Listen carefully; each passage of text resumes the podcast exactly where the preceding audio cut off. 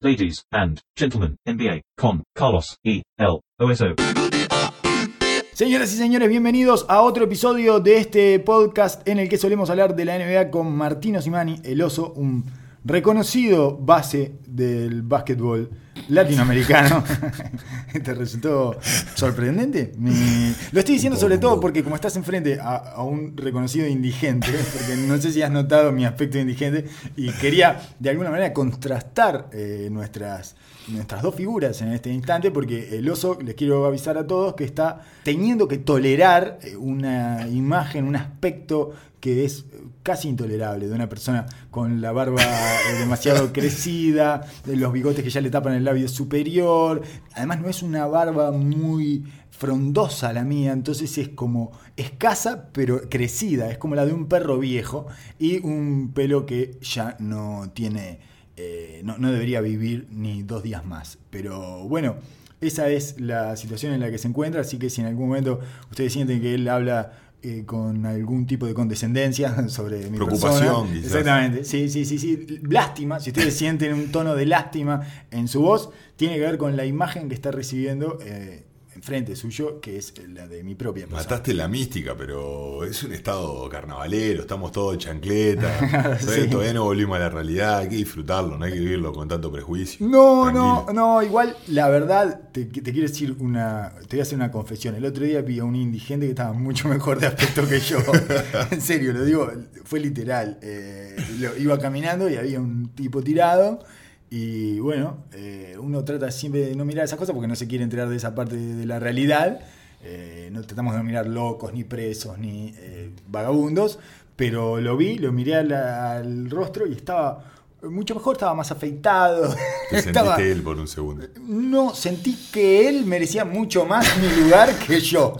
Eso es lo que sentí. Es, Bueno. Casi le digo, maestro, eh, me parece que usted debería estar acá y yo debería estar ahí, pero bueno, la vida me ha becado, en fin, una, es algo muy largo de explicar y, y seguí. O sea, en realidad no se lo dije, pero debería habérselo dicho. Cualquier caso, no tiene nada que ver esto. Y eh, por algún lado también mejora la versión de Yonki eh, que uno debe tener para dialogar en estos términos, o por lo menos desde el punto de vista en que nosotros afrontamos este espacio que es casi de adictos en recuperación, o no en recuperación, sino en autodestrucción. Primero tengo que decir que eh, te, te incomoda cuando te digo que, que tenías razón, porque te voy a incomodar, voy a Un pasar a po- un poquito, un poquito. Viste, llevo eh, dos minutos y medio de in- incomodidad. Solo lo único que te he generado es incomodidad. Desde mi imagen en adelante. no, pero si me vas a decir que tengo razón, capaz que te, me la fumo un poco. eh, bueno, el otro día, el último episodio en el que utilizamos la pregunta gancho consigna más corta de la historia de la radiotelecomunicación, que fue ¿es OKC el candidato, el retador más serio que tiene Golden State en el oeste? Y vos magistralmente dijiste no. Y yo ahí me tendría que haber parado, me tendría que haber ido, porque todo el trabajo que había hecho era en vano, eh, porque partía de esa premisa, y me fuiste convenciendo durante el episodio que no era el más serio. Bueno, lo que pasó después fue que la realidad eh, terminó de enfatizar ese largo argumento que habías tenido para explicarme que no era el retador más fuerte del oeste. Y si bien se lesionó Paul George, hace un par de partidos que no está Paul sí, George, sí. pero habían perdido un par con Paul George adentro. Además, con todos los tics y vicios que habías enumerado, dos pelotas perdidas en los últimos dos minutos de Westbrook, distracciones el- la defensa en el lado débil que terminaban con triples del rival, Schroeder que iba y venía, eh, por momentos parecía útil y por momentos parecía un desastre. En Un fin, 6 de 22 contundente. Claro, exactamente. Ese tipo de imágenes que finalmente me hacen dudar de OKC cuando yo pensé que estaba en el año en que más creía en Oklahoma, después de aquel año eh, de Durant y Westbrook, que llevaron a un séptimo partido con State, que tampoco creía mucho en ellos. eh, que, digamos que eh, la capacidad de considerarlos fue aumentando a medida que transcurrían los playoffs. Sí, sí, sí, es verdad, es una- un año eh, Raro. semi- raro, eh, pero de los más históricos de esa camada, digamos. Eh, más sacando el de la final con Miami. Sí, yo creo que la final de conferencia con San Antonio, eh, en el año que sale campeón San Antonio, llegando al último, a la última temporada de Miami, eh, de LeBron James en Miami, Sí. en aquella final de Beautiful Game. Correcto. Pico de rendimiento del juego colectivo de San Antonio, de los San Antonio Spurs probablemente. Y poco Y po- más. Poco más. sí. Poco más, porque siempre se lesionaba uno. Siempre tocado. Siempre tocado por un lado o por el otro. Eh, esta lesión de Paul George claramente marca, Sí. marca todo. No tiene sentido, no es real ver a Oklahoma. todo el juego, claro. No, no es real ver a Oklahoma sin Paul George, pero de todas maneras perdieron cuatro seguidos. Y, en fin, el otro día le ganaron a Memphis penando. Y en realidad, además, encima eh, Westbrook está tocado de una cadera, entonces tampoco está yendo mucho para abajo y eso. No sabemos si es bueno o malo eso. No pero- tenemos idea. Nunca sabemos si es bueno o es malo. Claro. Es algo que no se puede establecer. Por otro lado, tengo que retomar también otro tema que quedó mínimamente esbozado en el episodio anterior, que es el caso Donovan Mitchell. Y que en este caso me tengo que dar la razón a mí. Claramente. Eh, sí o sí, porque después de decir que mi reacción sobre Donovan Mitchell varía con frecuencia semanal, digamos, mi concepto acerca de Donovan Mitchell o mi evaluación acerca del tipo de jugador que es Donovan Mitchell tiene una duración de una semana y, y salta a planos Tiene- opuestos. Tiene fecha de vencimiento Totalmente. y se renueva constantemente. Una semana sí, una semana no, una semana me parece que es, otra semana me parece que, por favor, saquen la pelota de las manos a ese chiquilín eh, y sácanle ese peso de encima, porque Utah tiende a sobrecargar, además, como Utah no consigue superestrellas, tiende a sobrecargar a tipos que no son superestrellas con la franquicia entera, forzándolos a ir hacia ahí. Lo hicieron con Hayward Ajá. y ahora lo están haciendo con Mitchell desde que llegó. Después de eso, después de que te dije eso, que en esta semana justo estaba en la que pensaba que no, fue el jugador de la semana del oeste. Y no paró de anotar y encestar y definir partidos, él con la pelota en la mano y haciendo todo lo que lo vemos hacer mal en aquel partido contra Oklahoma, justamente, que le termina ganando Paul George con la flotadora hermosa lo hizo bien en esa semana. Pero no solo eso, sino que terminada la semana en que lo dicen, eh, lo declaran, perdón, eh, jugador del oeste de la semana, el primer partido después de eso, eh, 8 de 24, y otro festival de la nada para otra derrota de Utah. Correcto. ¿Y ¿Qué, qué se hace con eso? ¿Qué, qué hacemos con Donovan Mitchell, Oso? ¿Qué hacemos con él? ¿Qué es Donovan Mitchell? Las formas, las maneras es lo más importante. A ver, esto es lo que, te- lo que marca es el tipo de juego que, para mí, ¿no? El tipo de juego que tiene es tan difícil y tan forzado, dado el sistema que tiene y los jugadores que tiene armado alrededor de Utah. Está constantemente toda su imagen agarrada a, a los porcentajes. Pero sus formas no cambian. Siempre va a ser hiper, ultra agresivo a niveles eh, muy cuestionables. Los tiros que, que toma son dificilísimos, que a su vez liberan un poco a los jugadores que juegan con él desde el punto de vista que les da creación en situaciones que los equipos que dependen mucho de los sistemas muchas veces carecen. Es el único que se puede conseguir sus propios tiros en ese equipo. que consigue huecos cuando la cosa no camina y cuando el funcionamiento global no saca nada, que pasa muchísimo en esta NBA, eh, más con el tipo, de, el tipo de personal que tiene alrededor, y con un tipo que le cuesta pasar la pelota, que tiene la capacidad para hacerlo, pero en su ADN, en su juego, lo tiene como tercera o cuarta opción, Sí. digamos. Creo que es un jugador que se enamoró de su juego y tiene un poco de eso, que es lógico. Sí, no sí, no es nos olvidemos de la, de la A y la- el poco tiempo que lleva en la NBA. Es segundo año y el segundo año es un año en general tortuoso para todos los jugadores de la NBA. Yo creo que ya lo habíamos hablado de que este verano fue probablemente muy nocivo para él porque fue la primera vez que vivió esta explosión de estrellato que vemos en estas nuevas estrellas globales, no solo basquetbolísticas, sino que empresariales, que en la cual él se dedicó a dar vuelta al mundo y a firmar su propio zapato y aprenderse como vos lo ves que es un tipo que está preocupado por hacer todo entre comillas bien Sí, sí, sí, sí. Hacer todas las cosas eh, los detalles que circundan al básquetbol de buena manera y de forma correcta como para tener el impacto en cuanto a marca. Exacto, está, es una parece empresa. muy, muy planificado, extremadamente planificado, como le encanta a la, a la cultura yankee, de que tiene todos los gestos para con la comunidad, para con los chicos, para con las mujeres, para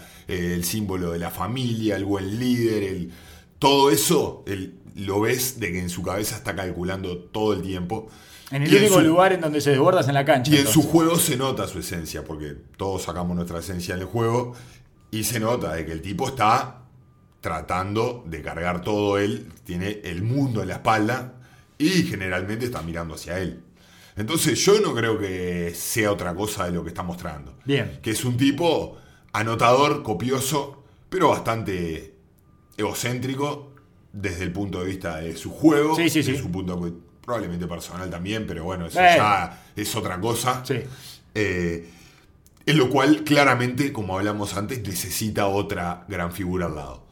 Y como le ha pasado a muchas de las figuras que no llegan a ser superestrella de la NBA, que cuando están solos acumulan, acumulan, acumulan y creo que soñamos con el potencial de, pero al final del día no les da para cargar con todo. Sí, a mí uh, hay una cosa que vos decís que me resulta especialmente esclarecedora, que es lo finito que es el margen para él para poder eh, generar la- la- su ventaja y anotar y todo. Está muy topeado, tremendamente topeado. Todas sus acciones son milimétricas. Por su, por su envergadura, siendo un tipo, un tipo hiper, super atlético, su envergadura y su talla no es grande. Es más bien un tipo chico. eh, que en esta NBA cada vez se siente más.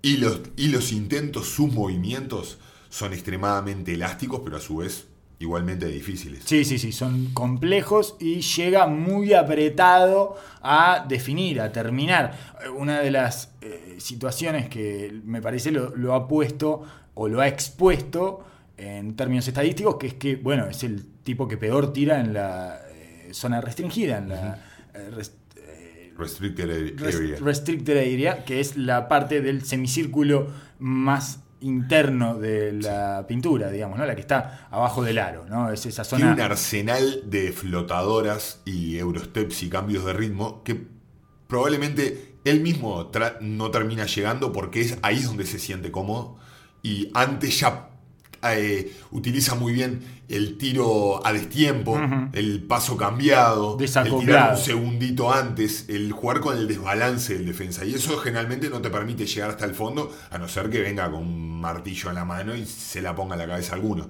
Eh, pero claramente este tipo de jugadores yo creo que tienen el, el corazón para competir hasta el final, que son de los tipos que quieren asumir, que va a querer progresar, pero se va a dar con una pared. Creo que se encuentra en, una sa- en un lugar sano, relativamente sano, pero está a una temporadita más de esta, de chocar de frente con una pared de realidad en el cual venga un mazazo. Sí. Y a no ser de que Utah haga una gestión para traerle a otra estrella al lado, que, el- Que no es Gobert. lo limite un poco. Que no es Gobert. No, claramente no. Gobert es un 3. O sea, Gobert es linterna verde. No, no es ni. Batman ni Robin. Exacto, Necesitamos otro más. Es Alfred. Claro, es Alfred. Gobert es Alfred, exactamente. Necesita, eh, puede atender el teléfono, puede hacer todo el trabajo Te sucio. hace todo, te deja el traje pronto, te el batimóvil lo saca, todo. Perfecto, sí, sí, sí, te deja después la baticueva calentita, Ah, no, exacto. no tenés ni, ni frío ni calor, o sea, siempre está a la mejor temperatura, todo, pero él no puede ponerse la capa, ninguna capa, no hay capa para él. No.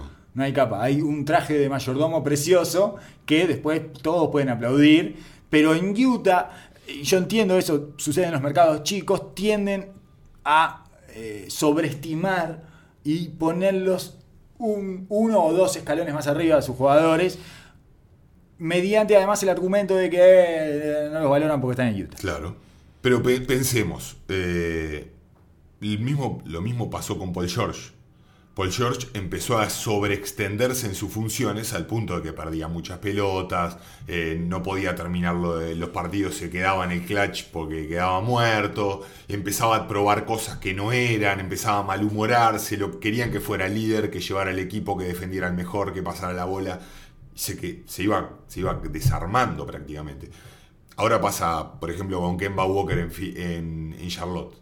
Kemba Walker hace de todo, se tira todo, pero claro, pasa por momentos de que son partidos de 40 y momentos de que imposible. Porque es larguísima la es temporada. eterno y porque cada vez el scouting report se va acercando más, se va afinando más y cuando tenés todo el foco en vos es extremadamente difícil. Y así sucesivamente, Jimmy Butler, eh, cuando estuvo en Chicago. Sí, sí, sí. Eh, o sea, a- así, eh, si vos no, no, por algo, todos los, las superestrellas están desesperados por conseguir otra superestrella al lado. Ya esta NBA cambió. Y me parece que está pecando es- este tipo de jugador de tener demasiado en su plato, claramente. Eh, Ricky Rubio habíamos hablado de, de Tenemos que hablar de. Ricky Rubio. Es otro temita que tenemos, Tenemos que hablar tocar. de Ricky Rubio. Tenemos que hablar. Yo no soy un gran creyente de Ricky Rubio. Lo sabés. Además, eh, bueno, eh, tiendo, sí, tiendo, tiendo a dudar de, de- de todas maneras, no al nivel de Tíbodo, por ejemplo. O sea, me parece que lo que hizo Tíbodo con Ricky Rubio es exagerado. No, no soy tampoco de los que lo quieren tirar al río. Pero, pero me parece que está llegando el momento en esta temporada en que Utah empiece a probar cerrar sin Ricky Rubio. Mi pregunta es, inmediatamente, eh, después de esa decisión hipotética tomada, ¿eso lo tira al río a Ricky Rubio? ¿Es irrecuperable Ricky Rubio si no se cierra con él? Eh, sí, Sí. sí, sí, claramente. Ta, no tenés Ricky Rubio para el resto si decidís no eh, si decidís sacarlo del cierre. No. Lo, porque- perdés, lo perdés para todo. Me parece que no. Podés conseguir otro jugador para que haga ese rol durante el partido. Y claramente Ricky Rubio lo están, lo, lo están le están buscando el lugar de líder de este equipo. Vos no podés liderar si no pueden confiar tu jugador. Tu, no puedes estar dentro de los cinco jugadores más confiables del equipo. Sí. Claramente, menos en la situación de base. Menos. Perdés toda la autoridad eh, moral de juego y No puedes de- mandar. de mandato. Si vas a ser un jugador de rol cualquiera, para eso busca un jugador más específico que cierre más con el tipo de juego que tenés y con el tipo de jugador que tenés con Donovan Mitchell. Sí, a mí me Eh, parece que eh, Utah es mejor, sobre todo en los cierres, cuando las cosas se aprietan muchísimo, sin Ricky Rubio en cancha, por, una, por cuestiones básicas, porque eh, eso le, le da la posibilidad a Mitchell de jugar eh, con la pelota en la mano sin el estorbo de Ricky Rubio, que como no tiene gravedad, eh, vos tenés el defensa de Ricky Rubio permanentemente ayudando a Ricky Rubio también lo incomoda esa situación, entonces, y además, las que sobran, las que milagrosamente Mitchell deja, las miguitas que va dejando Mitchell eh, por posesión, las agarra Ingles, que para mí es el que hace fluir mejor esa ofensiva. Es Para el mí, jugador clave de Utah. Para mí- hace un par de años, dos o tres años te diría yo. para mí el base, el mejor base que tiene Utah es Ingles, aunque no es estrictamente un base, pero en el 5x5, cuando llegan después de que pasan a la mitad de la cancha, ponele la, pelota en la mano a, Ingles y van a salir cosas. Tenés que convivir con algunas pérdidas que terminan en un día del otro lado, con algunas cosas, pero es el que le da de comer mejor a los grandes, es el que eh, empieza a generar la dinámica ahí adelante como para que la defensa se mueva y, y se generen alguna pequeñísima cuarto, media ventaja para que Mitchell no agarre desde cero eh, y tenga que prender el motor y hacer todo él. Por dos cosas. Eh, necesitas una persona que tenga la personalidad para limitar esos constantes uno por uno y ese constante, ese constante monopolio que genera Mitchell en ciertos momentos del partido. Si Ricky Rubio no lo puede hacer, no es el base que precisas. Claro. Por otro lado, esto de, de Ingle que decís es perfecto, es clarísimo y es así. Pero si esa es la realidad de Utah, el equipo tiene un techo.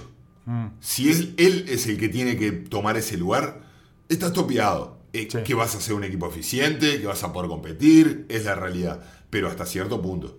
Entonces, el, el tener a Ricky Rubio ahí, el año pasado lo hizo viable porque Ricky Rubio estaba totalmente jugando por encima de sus posibilidades en toda su carrera y por lejos, ofensivamente estamos Sí, sí, hablando, sí, ¿no? siempre efectivamente. Siempre ofensivamente.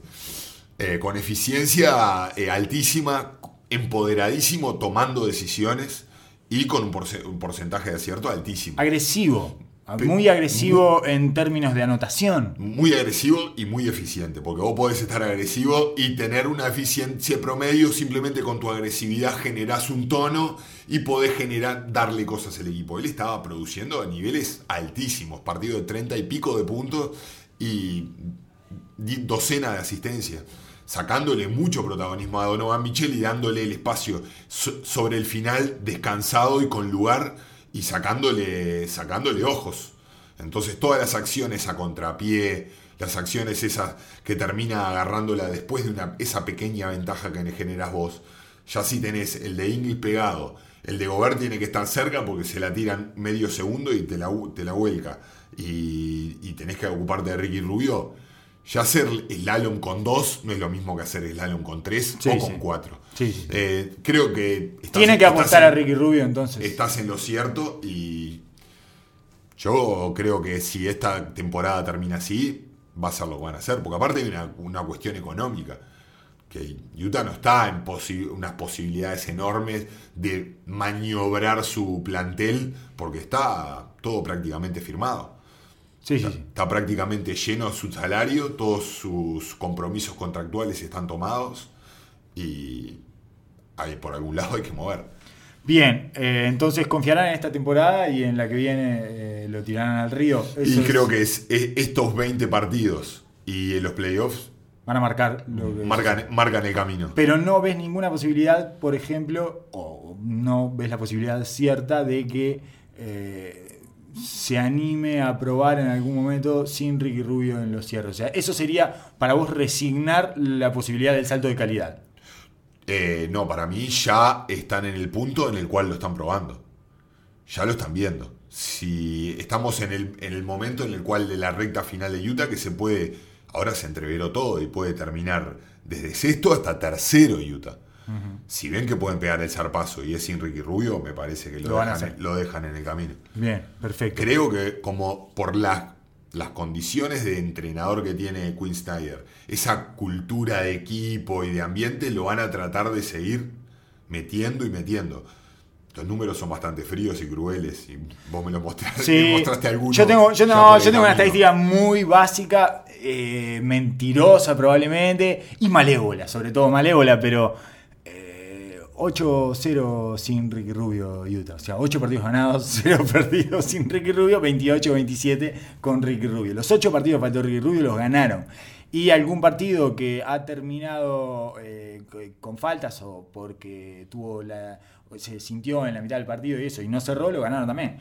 Entonces, y se los nota un poquitito más cómodos sin Ricky Rubio en cancha, porque además el momento me parece que arribó el instante ese en el que todos saben, ya, que es un momento horrible, ese que es todos saben, él sabe que incomoda, los demás saben que incomoda y están como, como la cultura de ese equipo no es la de dejarlo a mitad de camino, están todos haciendo como que no, pero... Yo no sé si él sabe, pero que los demás se dieron cuenta, seguro. Los demás saben.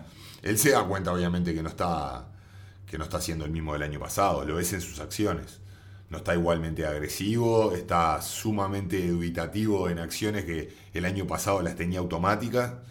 Eh, y eso es criminal. Veremos, veremos cómo evoluciona esto. Es uno de los focos interesantes para mirar en, este, en esta recta final. Probablemente otro de los focos interesantes es la adaptación, ya lo habíamos dicho, la adaptación de los diferentes eh, jugadores que reforzaron el este, los tres primeros del este, los tres grandes candidatos del este que se armaron hasta los dientes. Uno de ellos es Filadelfia, que está all-in y que si no tiene los resultados esperados esta temporada puede haber una destrucción nuclear. Y el jugador eh, que llevaron, el último jugador que llevaron es Tobias Harris, que calzó como un guante Tobias Harris. No se nota que antes no estaba ahí. Yo las veces que lo veo jugar es como, me parece que llegó hace menos. Me parece que llegó hace menos Jimmy Butler que Tobias Harris. Eh, Claramente, para mí, desde el primer momento no me preocupaba en lo más mínimo que todavía Harris pueda producir en ese, ambiente. Y, ¿Por qué? Porque me parece que tiene todas las armas para ser un excelente jugador de rol. Me parece que tiene todo lo Es que. mucho más vos un jugador de pedís. rol, Si- claro. Si, vos generalmente empezás a mirar lo que buscas en equipos que faltan en la NBA. Decís, a este equipo le falta esto, a este equipo le falta lo otro. Y generalmente siempre caes en los lugares comunes.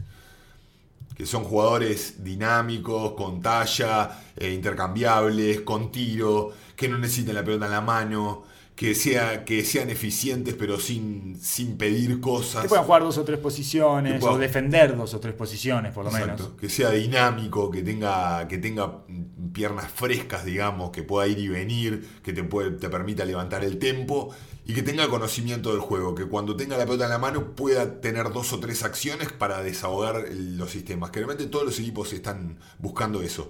Y él es un jugador de ese estilo de lujo. Claro. De lujo. Sí, está sobrecalificado para eso. Quizás su problema es ese, es el que constantemente está sobrecalificado para el lugar donde está, pero tampoco llega a la ca- nunca tuvo el rótulo o la o, o el, la carga de una superestrella a una posible superestrella. Entonces nunca llegó a colmar expectativas, pero siempre es más de lo que de lo que se supone que debería ser, digamos. Entiendo. Entonces, el tipo, cuando estaba. Cuando llega a Orlando, él era un, un prospecto del equipo, ¿no? Sí.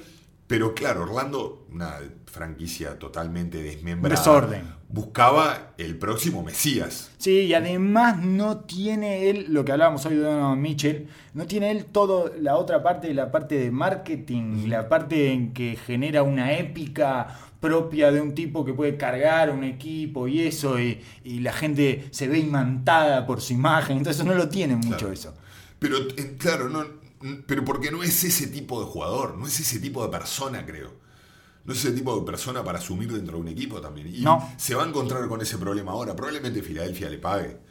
Pero en el momento que le paguen el máximo, va a volver a ser eh, sub- subvalorado, digamos. Claro. En el momento de. Va, va a volver a ser sobrevalorado. vas- o sea, No. va a generar, va a ser Bueno. subvalorado por la NBA, Exacto. pero va a generar la sensación de que es un jugador en realidad todos sobrepagado. Van a empezar a decir de que está sobrevalorado. Exacto. Exacto. De que no merece el máximo o lo que sea. Pero para mí está perfecto. Es un super, eh, un super Alfred. digamos. Claro, claro, claro. Es un super Alfred. Es súper eficiente y económico para el equipo. Y si bien no cambia drásticamente el camino del equipo, es súper eficiente y funcional para cualquier equipo. Eh, Desde que llegó a Filadelfia es el jugador que más minutos juega. O sea, está jugando 36 minutos, lo cual tiene cierta lógica. Está pasando lo mismo con Gasol y Jeremy Lin, por ejemplo, en Toronto, porque es cuanto más minutos puedas tener con todos los compañeros que puedas eh, jugar, eso es ganancia, es información que va entrando a tu sistema orgánico. Pero bueno, además está anotando 22 puntos por partido. Sigue tirando 39 de 3, estaba tirando un 41, bajó un poquito, pero es mínimo. Y tira 52 de cancha. Eh, Justo cuadró con una lesión de envidia encima que más tiempo le da para estar en cancha. Claro. Porque tiene que, tuvo que jugar con Boban, tuvo que jugar con, Bod, con Boden, tuvo que jugar. eh, ¿Viste que al final Jonah Bolden podía jugar? Tuvo que poquito? jugar con. Sí, claro. Eh, jugar sí, un poco Jonah sí. Bolden. Se Se, arruinó- rompió el toque. Se, se ¿Qué arruinó un poco le- físicamente, no está bien físicamente Jonah Bolden, no tiene una, pero, pero era una, es una impresión que me había dado en aquella Summer League en la que apareció Kuzma también. Eh, Él estaba también en esa Summer League, después él se fue a Europa, estuvo en el Maccabi, no, no, no tuvo ningún tipo de impacto en ese equipo y volvió un poco ya con el rabo entre las patas a la NBA, llegó a- por la puerta de atrás y no, no, no conseguía minutos, no conseguía minutos y finalmente después de que hicieron esos movimientos extraños en donde eh, nunca fueron a buscar un, un pivot suplente, salvo esta llegada de Marianovic, antes de la llegada de Marianovic, quedó eh, en ese lugar, digamos, ¿no? Eh, que igual se los va a quedar sus minutos, se los va a quedar Mike Scott, supongo, para Sí, no los creo, que vaya, no creo que vaya a jugar. No va a entrar en los playoffs. No, no va a entrar. Pero puede jugar. Pero no, solo quería decir que puede puede estar jugar. en la cancha, claramente. Ese- sí, a- sí, acabo eso de lo hacer un paréntesis completamente innecesario. No, no, el editor lo sí, puede borrar. Es verdad, pero, es verdad, Pero me parece. razón. No, pero me parece que eh, Jonah Bolden es eh, un jugador de esos que después Filadelfia termina tirando. Pero que es como Richard Holmes, Claro. por ejemplo. Ese tipo de cosas que después decís, pero ¿por qué no se quedaron con Richard Holmes? ¿Por qué no se quedaron con ninguno de esos Claro. que tiraron? Claro, y eh, claramente o- otra cosa que acentúa más ¿qué hace Amir Johnson No, todavía no, en. Filadelfia? No, no puede entrar a la cancha. Y además cobra bien. Claro. Amir Johnson es uno de los errores grandes de Filadelfia de los últimos dos o tres años. Tiene que hacer unos asados. No, no, tiene que ser tremendo en el vestuario. Y los tronchos que debe Nah, armar. porque tremendo, debe ser- seguramente es el proveedor de marihuana. Tiene una pinta de que no para de fumar en todo el día. Y es el proveedor de marihuana de Jimmy Butler. Que ahora que estoy tratando, ahora que estoy yendo al tema de la marihuana, recuerdo un festejo de Jimmy Butler Eh, correcto. haciendo Una sequita. como quedaba una seca eh, y chocaba con Ah, no puedo Amir creer, Johnson en el no banco. puedo creer. Era Amir Johnson el que estaba en el No banco. recordaba Así que es el, es detalle. el que arma, evidentemente es el que arma Amir Johnson. ya sabemos, ahora no- ya no hay más preguntas. Bueno, después de pasar por este espacio buchón, este, podemos seguir adelante y saltar a otro tema. ¿O querías decir algo más de Tobias Harry en Filadelfia? Ah, no, yo tengo una pregunta para hacerte de Tobias Harry con respecto a eso. Me parece que ya la respondiste, pero igual eh, es una pregunta. Explicitémosla. ¿Cómo es que hace para calzar como un guante en los lugares a los que llega siempre y no dejar un cráter de los lugares en los que se va? Porque eso habla bien o, es- o habla mal de él como jugador. Porque yo llega un momento que empiezo a dudar, es bueno, no, pero ¿cómo, puede ser? Porque los Clippers, eh, tal cual preveíamos, no consiguen perder. No hay manera, no encuentran la forma de perder los Clippers, que la única manera de perder es sacando a Lou Williams. Pónganle un traje a Lou Williams y, Y Harrell. y Y Montre a- Harrell. y y ¿eh? Vamos a darle Y a- si ven que igual así ganan uno o dos partidos seguidos, saquen al plancha Beverly también, También. sáquenlo.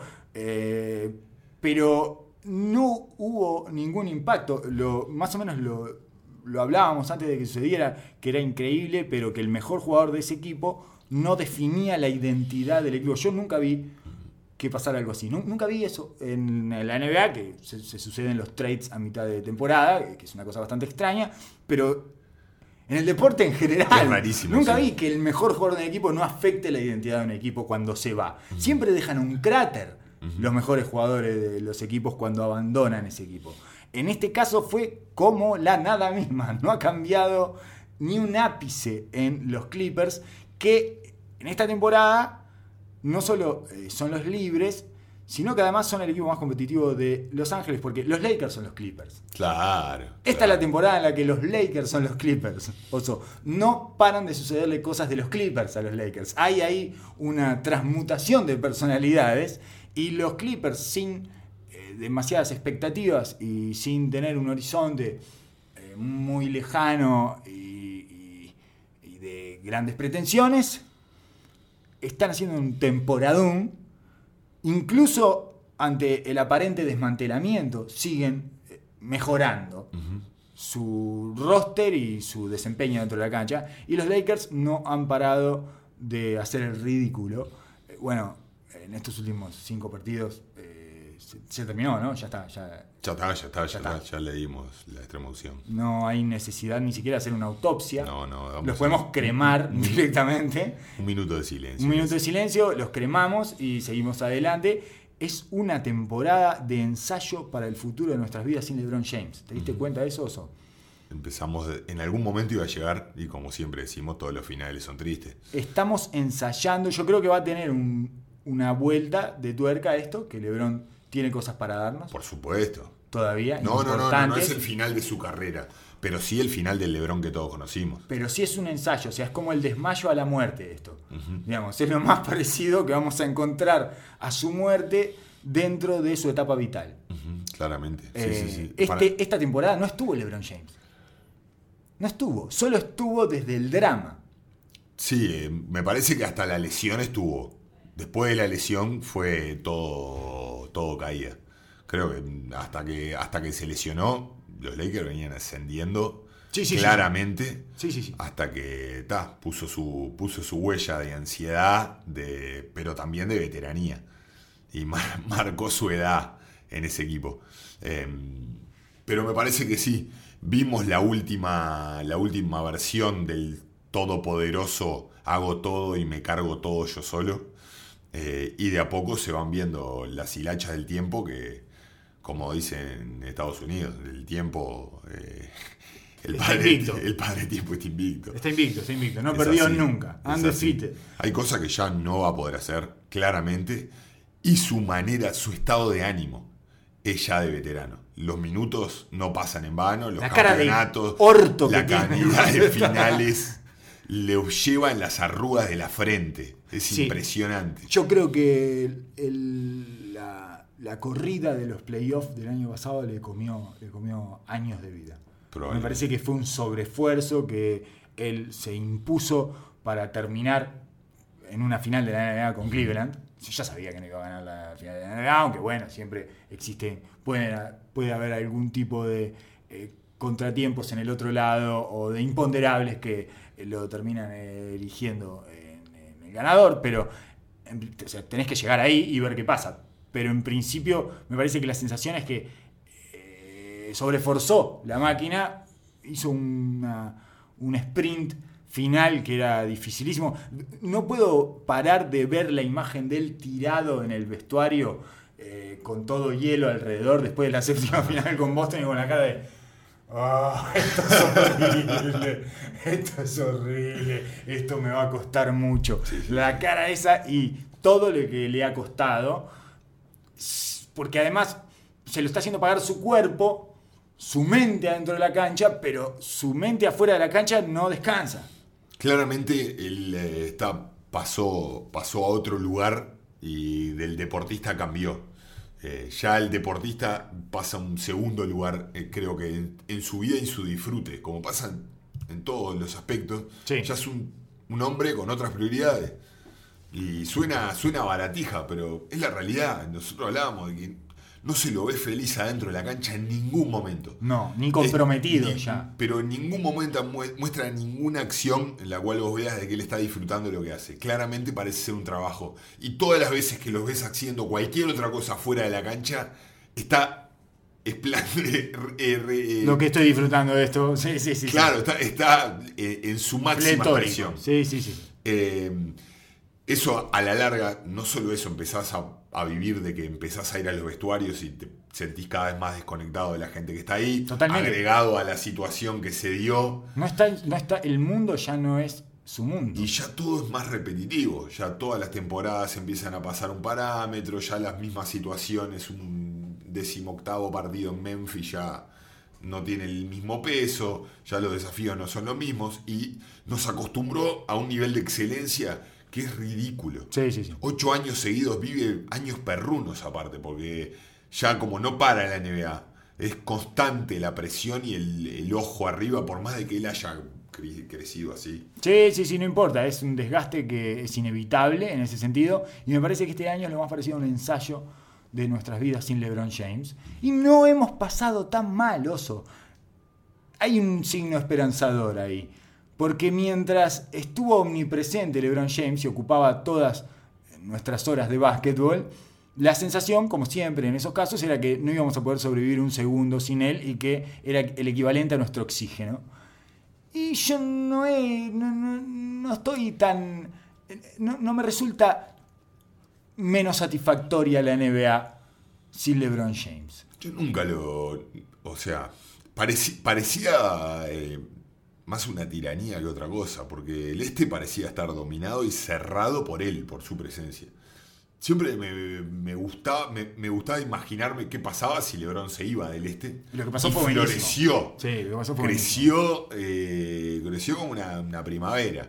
Eh, la verdad que no me, no me, No, no por me quita el sueño. No, no, no, no. Suena, suena feo, pero no, no me Yo quita el sueño. me encontré mucho más a gusto de lo que pensaba sin la omnipresencia de LeBron James y sin la omnipotencia de LeBron James. Y la NBA ha encontrado una cantidad de eso, de florecimientos en diferentes jardines que la hacen igualmente atractiva que ante el dominio del Todopoderoso. Eh, se, se cae un poco eh, Game of Thrones, digamos, el- el, Literalmente se cayó porque no sacaron más nada. no sacaron más. El último que sacaron creo que fue. Sacaron uno especial de Navidad o algo así. Sí, sí. Pero eh, creo que todavía no empezó la temporada. Hay una, hay una temporada nueva que empiezan los playoffs o por ahí, una cosa de esas. se cae un poquito porque era lindo. El último que sacaron, sí, creo que fue un especial de Navidad, que era el que eh, tenía un rechazo general de. En realidad, no, no general, sino que tenía un grupo que estaba boicoteando su reinado en Los Ángeles y resultaban ser fanáticos de Kobe. De Coix, que correcto. terminaba sí, siendo sí, sí, el, propio Kobe eh, encapuchado en uno, era muy lindo, hermoso, una combinación, como siempre, ¿no? Es un producto de los mejores eh, spin-off de la NBA que se han podido ver, es ese, ese producto de Claro. dibujos animados, de animación que se llama Game of Thrones, Y estamos esperando el capítulo que ahora. Eh, que sale todo mal. que Del Dem se saca la careta y es Kobe. Claro. ¿no? Que llega, llega al hotel después que lo despiden. Sí. Y está Del Dem atado así en el, en el placar y Hizo- todo amordazado. tomó eh, New Orleans Kobe Bryant e incendió desde New Orleans a Los Ángeles Lakers. El- eh, apareció Jenny Bass hablando de... eh, es, es increíble lo que dijo Jenny Bass, que es la hija del dueño fallecido de los Lakers. Lo- tenemos un problema, que es que tenemos a una colección de hijos bobos del viejo Bass al frente de los Lakers. Ya Y está, es- quedó ya sobre ahora. Sí, sí, bueno, eh, que está bien, el otro lo echó al Sí, otro, sí, sí, que era el más bobo de todos, pero estaba poniendo, quizás fui un poco duro, pero estaba poniendo a Magic también ahí, que es el hijo adoptivo del viejo Bass, y es quien el viejo Bass puso bajo su ala, y es quien Jenny Bass fue a buscar para que eh, Coco mandara este barco de los Lakers junto con ella. Bueno, eh, cuestión que salió a decir que en realidad Magic había se puso al frente eh, de, la, de la situación en la que las fake news habían ganado eh, la narrativa de los Lakers y por suerte enderezó el barco. ella está leyendo fake news. Trump a ella le están llegando fake news. Sí. Eh, Los rusos, dice. Claro, le están llegando fake news al, al mail list, al, al- al mail de ella le está llegando locura. una newsletter que es todo fake news. Que debe ser la newsletter interna de los Lakers que la tienen completamente engañada. Y le, le cuentan cualquier cosa. Y entonces salió a decir que, por suerte, Magic había enderezado el barco eh, y había enfrentado a la fake news de una gran manera. Y bueno, eh, su hermano, entonces, eh, su hermano del corazón, que es Magic Johnson, se había puesto a cargo de esa situación y bueno, claramente lo enderezó, ¿no? Llevan siete partidos seguidos sin ganar, una cosa así. Está todo destruido ahí adentro, sus jóvenes ya no tienen valor en el mercado, es un desastre lo que se armó ahí adentro y veremos qué pasa eh, el año que viene. Pero eh, me parece que la moraleja es que los Lakers son los Clippers. Cla- Claramente. Los Clippers son los libres y ahora los Lakers son los Los Clippers. Lakers son los Clippers, sí, porque alguien tiene que ser los Clippers. Están presentes siempre. Siempre. En Los Ángeles El- alguien tiene que ser los El Clippers. espíritu de Sterling vive en el Staples. Bueno, eh, sigamos adelante, Oso, con este repaso caprichoso y ecléctico de los diferentes pantallazos de la NBA en la última etapa. Te tengo, tengo para preguntarte, déjame revisar cuál es mi libreta de apuntes. Ah, te pregunto así rápidamente, una pregunta muy superficial y en la que eh, nadie se detendría ni 30 segundos. ¿Lo de Boston es recuperable o ya está, ya lo tiramos a la basura Boston? Eh, quiero creer que sí, que es recuperable. Yo también quiero creer que sí por esas semifinales del Este que estoy saboreando desde hace eh, meses y que eh, a las que Indiana, más allá de haber perdido a Oladipo y que sabemos que no le va a poder ganar a ninguno de esos tres, puede llegar a darle un último toque de pimienta si logra sostener el tercer lugar en el este, que no lo creo demasiado posible. Tampoco, tampoco creo. Estuve mirando el itinerario de Indiana y es duro. Es durísimo muy duro. y les cuestan todos los partidos. Además, lógicamente. Te gana un partido difícil, pero también puede perder con, con el último. Y lo veo difícil para que se mantenga ahí entre los tres. Qué gran temporada de Pero Bogdanovich. ¿eh? se- serio, muy serio. Qué hermoso ver a, a Bogdanovich. Realmente recomendable. Sí, es muy recomendable, sobre todo para los que. Para los niños que quieren aprender.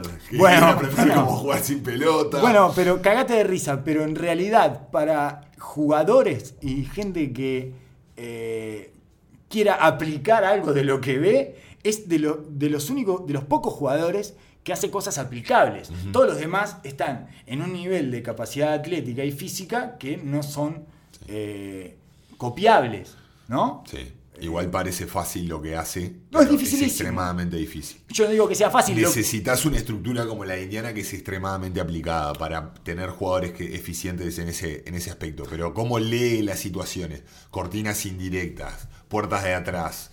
Eh, está constantemente leyendo su marcador y el del defensa de la ayuda y los hace pagar consistentemente leyendo simplemente una acción.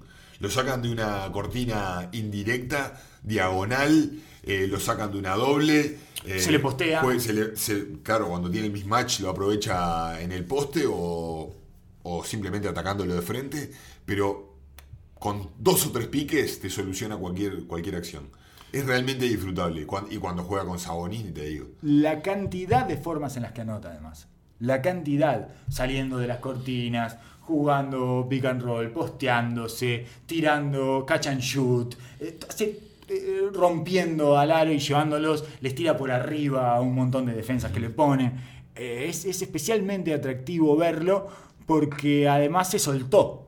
Claro, ¿no? Y está en modo eh, eh, full offense. Es el, go-to guy del equipo y todos lo reconocen. Y él lo sabe y como todo anotador de, de, de- de esencia, está totalmente pletórico. Se ve que le largaron la, la- la correa y está generando una cantidad de puntos incalculable por Sí. minuto. Incalculable. Todos los partidos mirás y lleva en 20 minutos 24 puntos, 25 puntos. Totalmente. Eh, en fin, está... Aprovecha cada acción. Es, es, eh, así que no, no te resultó demasiado, eh, ¿cómo llamarlo? Real mi postura de que son aplicables los movimientos de él.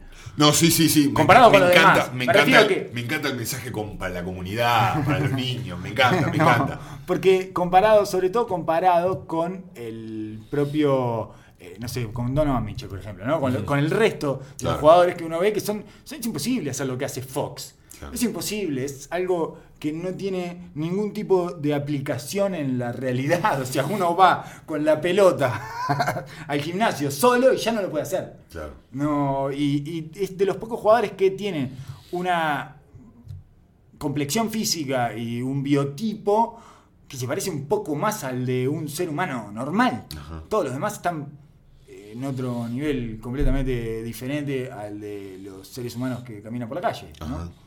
Eh, Quizás eh, lo veo como un gran mensaje de que se puede jugar sin todos los firuletes.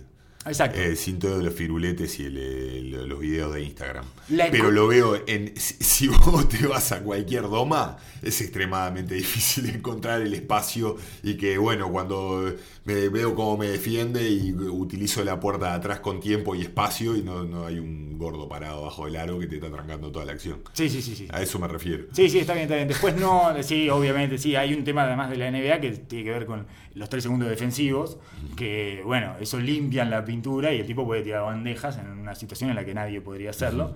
Además de, eh, bueno, está, sí, una cantidad de, de parámetros o coordenadas que no se repiten después en ningún caso. Pero dentro de las lecturas que hace y la economía de movimientos que tiene y la línea recta que utiliza o los dos, tres a, lo sumo cambios de mano o de dirección que puede llegar a usar, eh, me parece que es de las cosas, de, de los juegos más aplicables eh, que se puedan ver en la NBA. Eh, en cualquier caso, no le va a dar Indiana y tendríamos entonces a Boston jugando probablemente contra Indiana. O sea, jugando Indiana cuarto. Y Boston no le va a dar con Filadelfia. Boston puede ser que termine adelante de Boston Indiana. Da igual si tiene la localidad o no. No van a poder con Boston. Sí, Y ahí es donde suponemos que se va a armar Boston. Cuesta creerlo. Ahí es donde suponemos que van a encontrar una identidad y van a empezar a rodar en los playoffs. En este estado de situación es tremendamente preocupante lo de Boston porque además hay una parte que no tiene vuelta atrás, que es la situación de la gente de Boston con Kyrie Irving. Kyrie Irving, Kyrie Irving, nadie quiere a Kyrie Irving en Boston ya. Eh, Por supuesto que si después hace 40 puntos por partido en los playoffs y lo lleva a la final de la NBA, esto va a, quedar en un segundo plano. Pero es medio difícil eh, rendir en un equipo en donde no estás del todo cómodo con tus compañeros, tus compañeros están cómodos contigo y además la gente de ese equipo no siente simpatía alguna por vos. Ajá. Eh, sí, sí, hay uno que eh, pienso que lo puede hacer es Kairi. Sí. No, no. Eh, si hay alguien que pienso que lo puede hacer, eh, es Kairi, claramente. Me parece que hay un poco de aburrimiento y de atomice con el ambiente general. Parece que están todos aburridos de, lo, de toda esta narrativa y este, estas idas y vueltas y 8.000 partidos.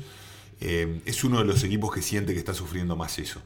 Y no sé por qué me da la impresión de que tienen las armas y como que están un poco cansados de estar entre ellos y en toda esta este, toda nebulosa de todo el tiempo hablando de cosas. Sí, y cuando se concentre un poco en la atención, en tenemos que sacar este, esta es la meta directa, vamos a ganar este partido. Sí, tenemos un objetivo claro y tangible adelante que es eh, eliminar al equipo que tenemos enfrente. Exacto. Se Y- acabó esto de luchar contra nuestros demonios y ver si nosotros estamos a la altura y si logramos amalgamar, no sé qué. Solo tenemos que ser mejores que el que está enfrente. Exacto. Eso es una tranquilidad. se acaba cuando se apaguen todos esos ruidos y si hay una a una de las estrellas que lo veo de que puede superar eso de que me están todo- todos contra mí y que tengo que aguantar la presión y voy a jugar igual esos tipos que parecen de que adentro de la cancha nada los inmuta es Kairi Eh, Está entonces bien, me estás dando esperanzas, Soso. Yo tengo esperanza todavía Estoy volviendo no a creer, no lo estoy no lo estoy no lo estoy Me parece que- eliminando para nada ¿Sabes lo que me parece? Que me está convenciendo muy rápido últimamente, que mis resistencias han bajado muchísimo. Entonces caigo inmediatamente y estoy de vuelta creyendo en Boston. Hasta hace cinco minutos los tenía en un tacho de basura y pensaba que nunca más iba a dar vuelta a eso y que Kairi se iba a ir pateando en los pósters de eh, Kevin McHale y de Larry Bird. Eh, y ahora creo que sí, que cuando tengan un objetivo tangible y dejen de mirarse a ellos mismos. Porque lo que pasa en la temporada regular es que finalmente son tantos los equipos contra los que jugás que solo estás jugando contra vos mismo. Exacto. ¿no? Eh, en esa especie de bandeja giratoria en donde los platos cambian permanentemente, lo único que queda en el mismo lugar es el comensal. Y el comensal es el equipo. Y cuando hacen foco los en su propio que está equipo- sano, el equipo que está pasando bien, que está fluyendo, que se siente alegre de competir con ellos mismos, eh, siempre saca ventaja en la regular. Por eso Indiana le está yendo también. Sí. Por eso Milwaukee ha tenido la temporada que ha tenido. eh, Toronto lo mismo. Porque están bien como equipo. Centrados. Centrados. Sí, sí, sí. Y. Kairi hizo un desastre. Eh, bueno, LeBron James rom- eh, se puede decir que terminó de incendiar a Los Ángeles Lakers y a los Boston Celtics también, porque en, realidad todo esto responde a lo que supone es el liderazgo, a lo que Kairi supone es el liderazgo aprendido con LeBron James. Y empezó a hablar de más, y empezó a jugar juegos mentales a través de la prensa, todo, y todo eso se le transformó en una bolsa de piedras en la nuca que eh, decidió ahora dejar un costado, ahora no habla más. Que es lo mejor que puede hacer. Totalmente, hasta que le empiezan a preguntar por qué no habla más. Entonces empieza a explicar por qué no habla más y otra vez empieza a ganarse el odio de, y el rechazo explícito de todo el mundo eh, con declaraciones del tipo, yo en realidad eh, no, no hago esto para ser famoso, no, no, no jugué a esto para ser famoso, cuando, cuando Kairi fue una estrella antes de ser una estrella dentro de la cancha. Eh, sobre todo teniendo en cuenta su saga comercial de Uncle Drew. Incluso hizo una película a partir de una saga comercial. Entonces empezó a hablar como que todo el ruido y el ornamento no eran nada para él y era ese niño que jugaba en el play, no, sé qué, no le cree nadie, porque es muy malo afuera de la cancha, Kairi. Es horrible hablando afuera de la cancha. Es un tipo eh, extraño que comete torpezas permanente y permanentemente y que eh, tiene hartos a todos los hinchas de los Boston Celtics.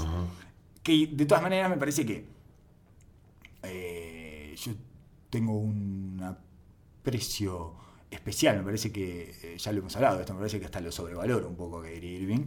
Eh, me parece que no están sabiendo calibrar el nivel de jugador que tiene y que probablemente se enteren ahora en los playoffs.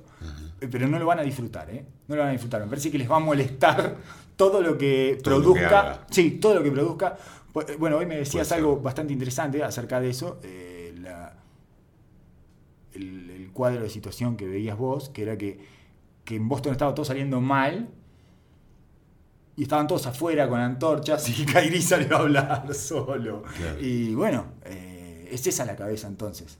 él puso la cabeza solito ahí, solito. Eh, Stevens, Brad Stevens es niño mimado de Boston, que no puede hacer nada mal. Eh, todos los demás figuras o los estrellas jóvenes eh, son Son de ellos. patrimonio de la ciudad Se porque na- nacieron ahí Es, es increíble eso, ¿eh? Cómo se genera la cosa esa de. Estos son los guachos del club. Claro. no son del club. No son de ningún club. Los agarraron Los del agarraron draft. del draft era por una bolillita ahí Pero, pero es como, son del club, estos son del club, Claro. estos guachos son del club. Se ¿Cómo? da esa misma situación con los eh, segundo año, los tercer año que ha drafteado eh, Boston y pasa en muchos equipos eso. Es que los drafteados por la franquicia tienen ese trato de los guachos del club. Claro. No, y aparte está eh, Hayward, que es una víctima. No deja de ser una víctima. Mm, Es difícil achacarle algo Una y golpearlo. básquet, sí, Tiene sí, sí. esta temporada, ¿no? Ya la temporada que viene probablemente ya pierda ese, No, lo ese hablábamos. beneficio. Creo que no lo hablamos en ningún episodio, pero sí lo hemos hablado bastante afuera, que es eh, la situación es tremendamente difícil porque Brad Stevens no lo puede sacrificar Sí. porque le debe la, la mitad de la carrera, porque Brad Stevens está ahí gracias a Hayward.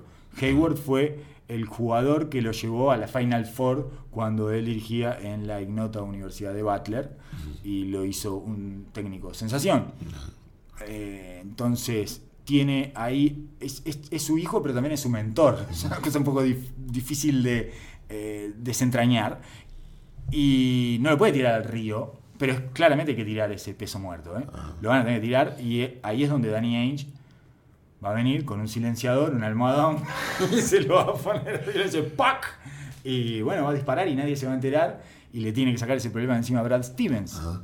Eh, claro, claro, claramente, pero hasta que no lo puedan hacer en, este, en esta instancia, nadie le va a apuntar No. a, a, a a Hayward. Sí, Eh, a, a Dan- Danny Ainge no para de hacer cosas para el equipo, es una historia pura de, de- del- de los Celtics y la verdad que ha hecho muy bien las cosas. Sí, no para sí. de darle cosas al equipo y llenarlo de, de assets, entonces nadie le va a caer ahí. Horford, es imposible enojarse con, Hor- con Horford. es intocable. Intocable. Entonces el único que quedaba ahí bollando, que era de otro lado, y que si bien estaba muy ingraciado con la gente, el año pasado no estuvo, en el año mágico, que fue el que trajeron por Isaiah Thomas, que era el que amaba a la gente, salió a hablar y puso la cabeza Sí, sí. para que se la cortara. Se metió en el medio de la balacera. Y Bueno, vamos a ver si ahora a fuerza de, de bombazos en el clutch se, se engracia de nuevo. Al- ¿Tenés alguna, algún interés o a alguien le interesa en el universo eh, lo que pasa con los últimos tres eh, puestos del este o no? No, creo que a Dwayne Casey y, y a ninguno más. Que va a entrar. que y- está en su guerra personal tratando de mantenerse ahí. Sí, sí, sí. En, Sobrevive. En, el- en el rodeo de la NBA. Sí, sí. Todos los partidos son finales del mundo para él. Impresionante. Sí, las De él y Blake Griffin, creo que lo- es el cuadro de los contrariados, de lo Está que está abandonando la NBA. Sí, Andre Drummond tiene una sobrevida un poquito mayor a ellos dos o no? ¿O podemos generar ese trío y lo ponemos... Y a Reggie Jackson. No, no, Reggie Jackson yo se lo pongo del lado de afuera, ¿eh? Ya está, Reggie, ya está afuera. sí, sí, Reggie Jackson yo ya lo veo, lo estoy saludando en la puerta, sí. Eh, Reggie Jackson es el que el que dijo que iba a salir a fumar un pucho y no volvió más. ese, ese es el- ese es Reggie Jackson. Eh, no, no, no lo veo. Che, ¿no lo vieron a Reggie? Che, ¿qué pasó con Reggie vos? No hay más, Reggie. Pero aparte, vuelve Ish Smith y empiezan a ganar de corrido. No paran, no Y paran. aparte me encantó porque empezaron, sacaron la camiseta negra, ya el uniforme negro, están, están asumiendo ese lugar de oscuridad que les está dando cierto, cierta, Cierto aire. sí, cierta identidad a algo, porque no era nada ese equipo, nada. Era Blake Griffin y, y su Baracautanga. Sí. Y bueno, y a- la verdad que ahora de a poquito, de a poquito se van armando en esa... Viste, si los miraste un rato, te das cuenta que cada doble, un tiro libre en el segundo cuarto, 10 puntos arriba, lo gritan como si fuera la final del mundo. Sí. Y están puteando a la tribuna y se están hablando y Yo había se están comiendo el circo de que somos todos nosotros contra el mundo. Exacto, yo había notado todo lo contrario en victorias de Detroit hace un mes atrás.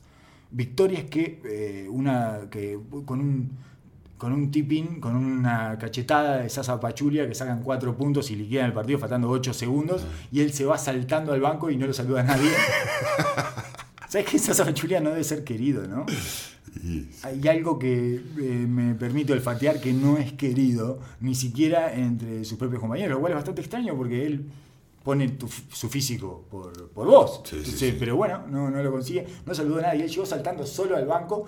Es más, en un momento quiso eh, chocar pechos con Casey, con el director técnico en el que estaba en el camino y Casey le, le- le pegó como diciendo, dale, seguí, Salí seguí acá. tu viaje. Sí, claro, seguí tu viaje. Casey estaba en su propio, ¿no? En, en- en su propia alucinación de resistencia Claro. ante las fuerzas eh, centrífugas de la NBA, ¿verdad? Claro. que están tratando de expulsarlo. Eh, Entonces no, no- recibió nada, nada, nada, nunca se paró nadie del banco, nada. Esa fue una y la otra ahora no me la acuerdo, pero habían sido dos instancias donde habían ganado. Ah, bueno, sí, el partido que ganan y le están haciendo la nota a Blake Griffin y pasa eh, Sí, sí, Reggie Jackson. ¿no? Reggie Jackson por delante no haciendo bobadas.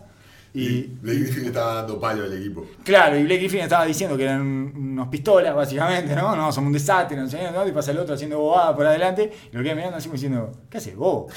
Eh, que la, la desconexión entre Reggie Jackson y Griffin sigue, ¿eh? Sí, sí, es real, es real. Sigue. Yo creo que todo eso se, se achaca a la incomodidad que siempre le atribuimos a- a- al equipo en sí, a cómo estaba armado, al lugar donde quedó, eso quedó en el medio de la nada, eh, a fuerza de la performance de Griffin y bueno, una resurrección ahí de Drummond que Está bien, Drummond. está encontrándose en esa, en esa dupla, digamos, Griffin dio el paso hacia afuera, digamos, ya es prácticamente un perimetral, eh, está prácticamente queriendo ser un tipo de LeBron James, sí, digamos, sí, sí. se ha transformado hacia eso. Y le ha prestado especial atención a darle de comer a Drummond. Exacto, ha encontrado, pero ha encontrado ese rol claramente de generador desde la línea de tres y desde afuera. Igual en términos de eficiencia, siempre funcionó ¿eh? esa dupla. Nunca eh, estuvo, tuvo un net rating negativo. Desde que llegó Griffin a Drummond. Una de las pocas cosas que rápidamente se estableció es que esa dupla funciona.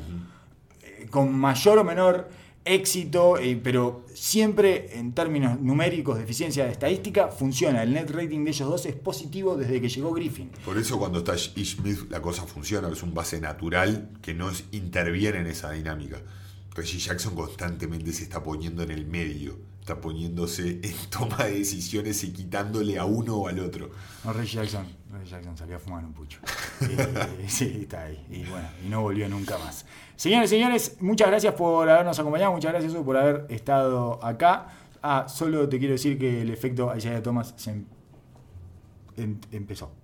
Empezó, empezó. Entró ¿Cuánto, en marcha. cuánto podía durar? Entró en marcha. Una Es el, semanita, dos. es el que tiene el segundo usage más alto de, de los Denver Nuggets después de Jokic No jugando 14 minutos por partido, eh, sus más o menos casi siempre son negativos.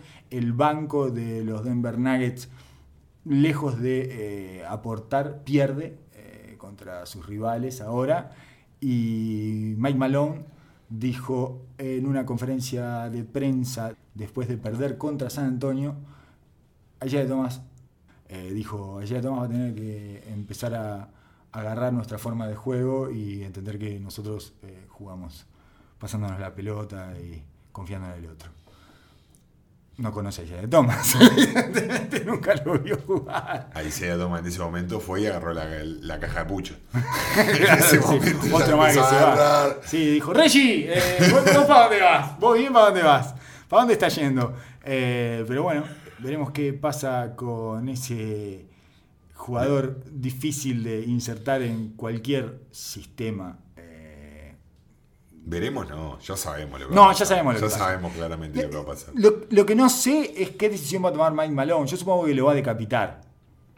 Yo supongo que lo va a decapitar, que llegado el momento lo va. Porque además está sacándole minutos a Monte Morris, que es uno de los mejores jugadores de los Denver. O sea, es uno, para mí es el mejor base suplente de esta temporada. Probablemente él y Dinwiddie son los dos mejores bases suplentes de la temporada. Claramente. Y es uno de los jugadores que más mejoró de la temporada pasada a esta. Está en el top 10 de los most improved. Y ahora juega 11 minutos por Y aparte, darle. y aparte cuando juega, juegan juntos a veces. Claro. Eh, queda una media cancha rarísima, súper chiquita. muy chiquita, muy chiquita, tremendamente chiquita. No tiene sentido Isaiah Thomas en Denver este año. Ningún sentido. Le- Claramente. no sé por qué volvió, en realidad. Porque le hubiera venido bien a él y al equipo que no volviera. Porque no se explicitaba esta situación que todos ya sabíamos que iba. están- estaban todos esperando esto. ¿Por qué volvió? Porque esa idea toma. Porque ese Isaiah Porque esa idea toma, todo se Sí. todo vuelve a eso. Todo se reduce, y está bien utilizado ese verbo, sirve de manera metafórica y lineal, literal, todo se reduce a Isaiah Thomas, se reduce a ese metro 68 de eh, imposición por la fuerza ante cualquier circunstancia. Señoras y señores, acá termina eh, nuestro podcast de la jornada de hoy, será hasta la que viene, muchas gracias por escuchar.